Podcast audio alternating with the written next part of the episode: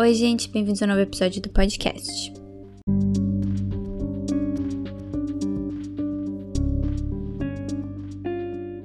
No episódio de hoje vamos falar sobre a trilogia de filmes lançados na Netflix no meio do ano de 2021, Fear Street, baseado na série de livros para adolescentes chamada Rua do Medo do escritor americano R. L. Stein. Os filmes fizeram certo sucesso.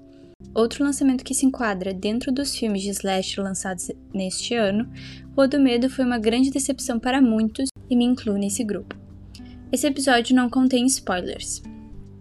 Os filmes contam a história de um grupo de adolescentes que enfrenta uma força maligna após uma série de assassinatos ocorrerem. Os filmes cronologicamente estão de trás para frente, o primeiro ocorrendo no presente, o segundo nos anos 80 e o terceiro em 1600. Dessa forma, a cada filme se tem mais informações sobre o que os personagens estão enfrentando e o porquê dessa força maligna que parece estar atrás deles. Achei interessante a maneira como eles lançaram os filmes um por semana. Tem algumas vantagens em fazer dessa forma ao invés de lançar tudo junto. As pessoas ficam engajadas com os filmes por mais tempo.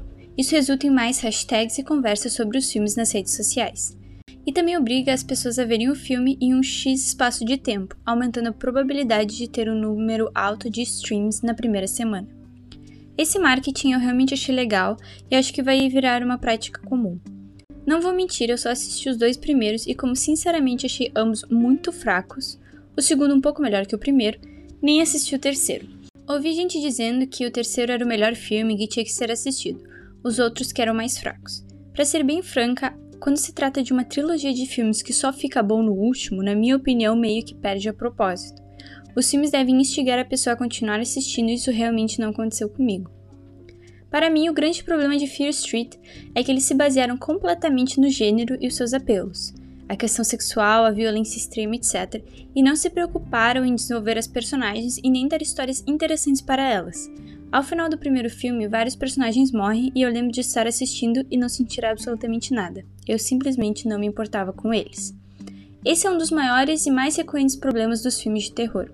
Os cineastas ficam muito presos nos efeitos especiais e esquecem que um bom filme de terror se deve poder tirar todo o terror e ainda se ter uma boa história. Isso realmente não acontece nos dois primeiros filmes da trilogia e eu duvido muito que aconteça no terceiro. Fiquei bem decepcionada com os filmes e esperei ansiosamente para que todos eles lançassem, pois achei que ia querer ver um após o outro e foi o oposto. Eu tive que me convencer a tentar assistir o segundo.